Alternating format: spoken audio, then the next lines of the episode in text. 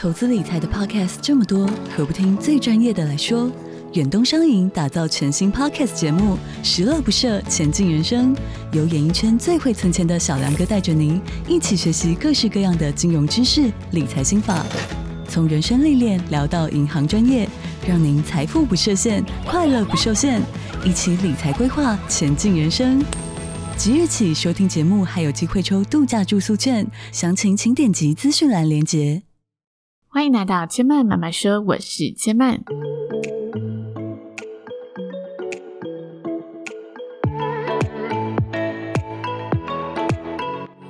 目前频道在 Apple Podcast、Spotify、KKBox 以及 Google Podcast 都听得到。喜欢的朋友欢迎帮千曼订阅并留言分享，让更多人可以听见千曼慢慢说喽。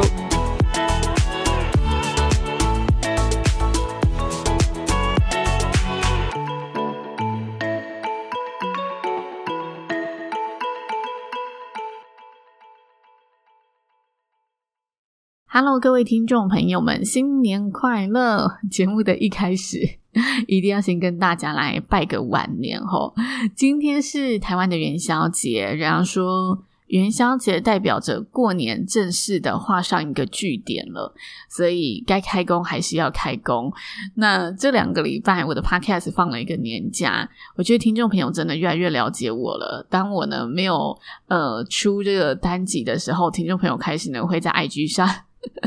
去密我，那有一些呢老朋友很可爱，他们直接说：“你最近是不是又在忙什么了？”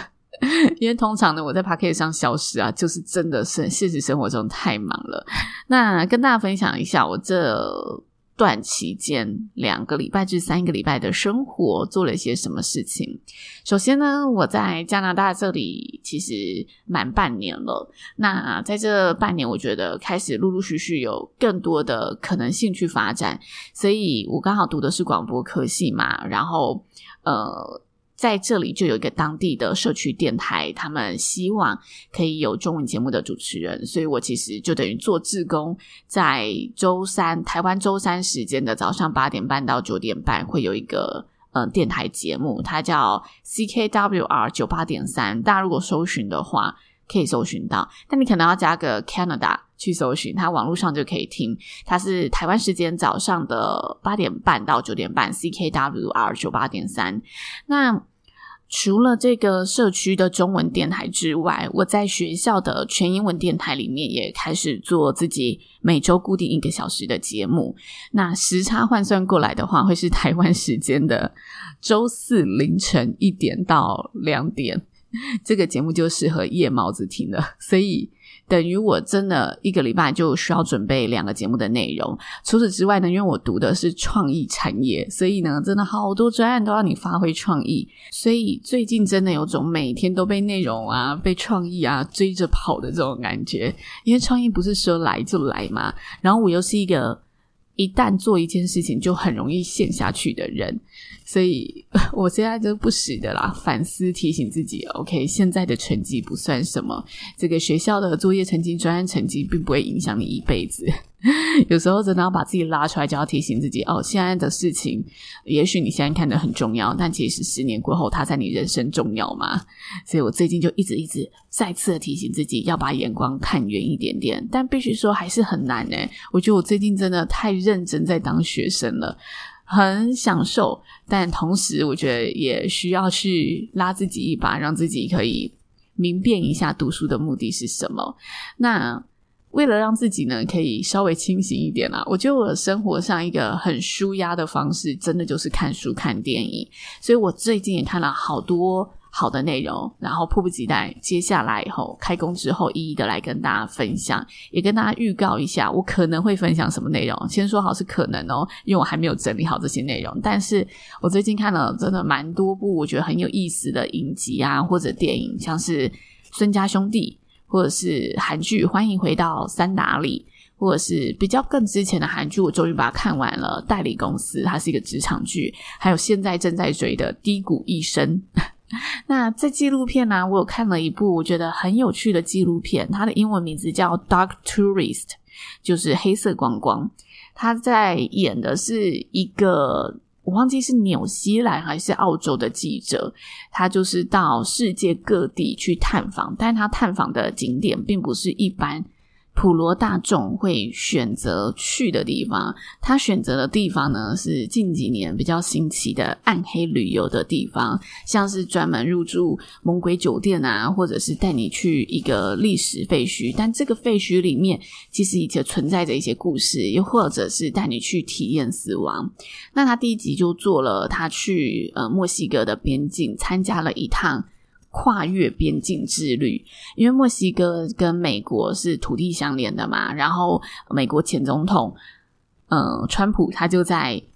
边境里面建了一座墙。那大家如果要走上这个跨边境之旅，旁边其实戒备森严的，你必须突过突破重重的关卡，你才真的可以跨越到美国境内。那在这一段关卡里面，就很多人会有会死亡，所以曾经跨越过这段边境的人，他就把这个呃作为一个事业，他希望告诉大家齁，你如果真的要跨越这个边境，你真的必须是拿着你的生命去赌上这个风险的。因此，他创办了这个观光业这个旅程，然后让大家借由这个旅程去体会说，你确定你要做这件事情吗？那他为什么知道这些旅程会碰到什么事？因为他曾经做过这件事情嘛。他曾经协助过大家去做这件事情，所以他更知道在你偷渡的时候可能会遇到的状况是什么，可能会遇到的困难是什么。然后他把这些真实你路上会遇到的事情都嗯做了各个关卡的体验，然后让你去走一遭。那这个记者就去走一轮这样子。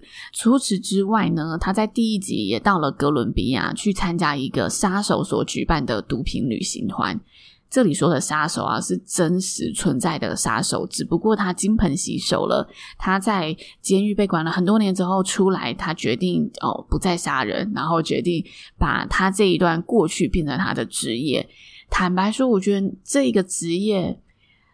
啊、哦，我觉得你看着他，知道他过往杀了这么多的人，即使他现在金盆洗手了，但是他又以这个，呃，他过去的故事直接变为他的行业，作为销售的时候，我觉得那个中间存在的。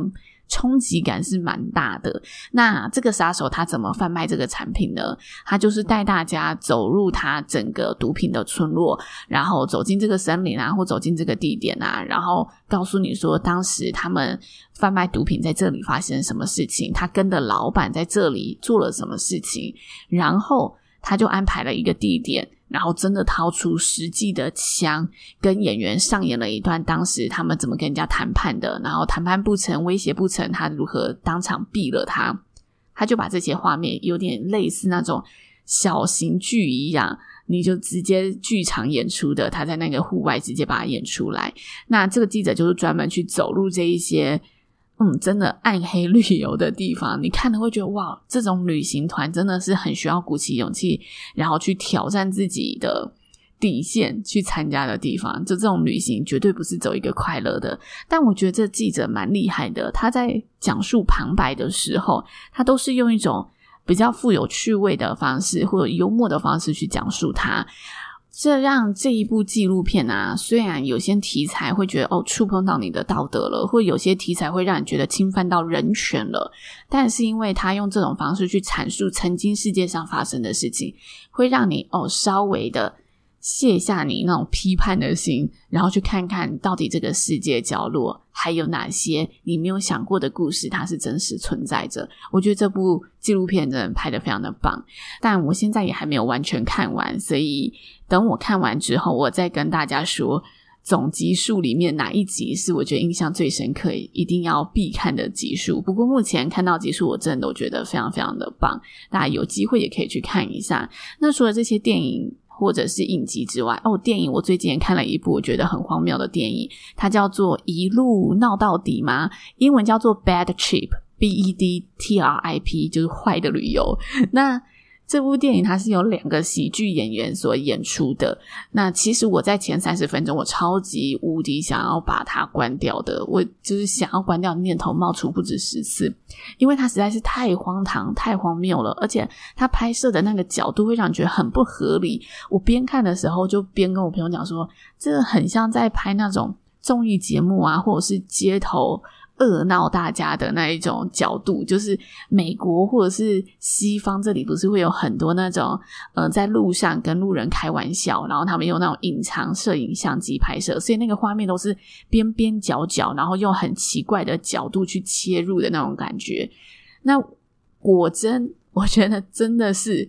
电影影剧看多了，真的有这个 sense。他到最后的时候才公布整部片是怎么拍摄的。简单来说，整部片就是由无数个街头整人片段所组成。电影里面除了那些主要的演员之外，其他入镜的真的就是真实的路人，然后他们去跟真实的路人对话，看看哦，路人遇到这些事情的时候，他们会有什么反应，然后把这些镜头给拍摄下来。这也解释了为什么常常会出现一些很不合理的电影运镜啊，还有很不合理的对白，因为路人他所做出的反应根本就不在台词设定里面。然后我觉得这两个演员也很厉害，他们也要负责去接招，就路人说什么，他们还要把这出戏演下去，所以你就会觉得哎，很不 make sense。但是你越看又觉得，到底他还可以走向什么情节？这部片就是一定要看到最后，你才会知道它多么多么的厉害。我觉得跟前几年日本有一部片叫《一尸到底》一样，就是前三十分钟你也觉得他到底在演什么东西，一点都不合理。但是后来就觉得啊，一切都让你觉得太绝了，太妙了。《一尸到底》它是一镜到底的演出方式嘛，然后他前三十分钟就是直接以他的镜头演出。告诉你说他们正在做什么，但是那个演出的东西就是比较乏人问津一点。但他后来就是又带你从幕后的角度看看，说，诶，这部片在拍的时候幕后发生多么好笑的事情，所以才会造成目前有这一些画面产生。我这么解释可能有点模糊，但是这部片一尸到底也是一部啊，我觉得超级有创意的片。好。我今天只是要简单的跟大家分享一下我这段时间做了什么，所以不要跟大家呢细聊太多的细节。这是影剧电影的部分，我最近看了很多，我觉得很值得跟大家好好分享的东西，之后会再呢好好的细节来跟大家聊聊。那除了影剧电影之外，其实我最近也读了一些书，之后节目上也会跟大家聊，像是呃重启人生，还有我可能错了这本书，也是近半年来各大。书单里面，或者是呃畅销榜单里面会出现的知名书籍。找个时间，接下来的集数后会有很多书籍和电影的分享，大家敬请期待，也要准时收听。那最近在加拿大，其实我也开始制作履历，希望可以有一些不同的机会，多去这里的职场看看。那最近我在做履历的时候啊，我就发现加拿大的文化真的跟台湾有。很大的不一样，就这里的履历你是不用附上大头照的，你更不用附上你的年龄，然后感情状态这种你都不用交代。如果你在面试的时候碰到人家问你这些东西，就可以知道哦，这个呃雇主他可能不是很熟悉当地的法律，因为当地的法律就是保障人人平等，所以他们希望减少雇主的各种歧视，各种年龄歧视也好，性别歧视也好，还是呃对你的。肤色的歧视，因为加拿大就是多元民族融合的一个地方嘛，所以他们希望大家在看履历的时候，在应聘人的时候，可以落实一个人人平等的概念。我觉得这点对我来说冲击蛮大的。你突然间在你的履历上面可以把照片的那一个抽掉，会突然觉得，诶，那个履历好像只剩下文字耶，感受很不一样。但我觉得这真的也是。一个很公平的文化，就我自己而言呢、啊，我是这么认同他的。不管你是年纪呃小还是年纪大的人，我觉得在职场上，很多时候主管都会以自己的年龄去相对的。判断说他想招募的人是要比他年纪小，还是嗯，他觉得他可以容忍的年纪大的范围到哪里？我觉得有时候主管在应聘人的时候，他心里会有一个底标，所以当他在收到履历的时候，他自己就会评断哦，这个年纪好像超过我的范围，即使他的能力很好，但他却会因为这个不可逆的年纪而失去了这个面试的机会，失去了这个工作的机会。这其实是。不管是对企业还是对个人而言，我觉得都是非常不公平，而且是伤害的一件事情。对个人的伤害就不用说了嘛。但是对企业的伤害，我觉得站在企业的角度，如果你想要找寻的人真的是有能力的人，那年龄就不应该成为你评断的唯一标准。你可以综合评断，但不应该把它比例放那么重。有些年轻人他很年轻就出社会啦，所以也许他二五二六他就可以当经理了，因为他的确比别人更懂得人情世故，更有手腕，或者是能力真的更强。但有些职位他就是觉得哦，经理一定要三十岁以后的人才可以当，这时候就很不公平嘛。那对资深的人而言，他在职场上磨练了那么多经历，但却因为你觉得这个嗯。这个职位他需要的是一个二五二六的年轻小伙子，他可能需要的是门面，你就把他刷掉。但现在科技超发达，美容或者是整形，大家都可以保有一个很好的面容体态。那为什么要失去一个人才呢？这是我在最近的文化冲击里面所看到的、感受到的不一样的价值观，也跟大家分享一下。那接下来。龙年的节目也邀请大家持续锁定千嫚慢慢说了，我们下集再来听我说喽。下集就是下周二，很快的，我们下周再见喽，拜拜。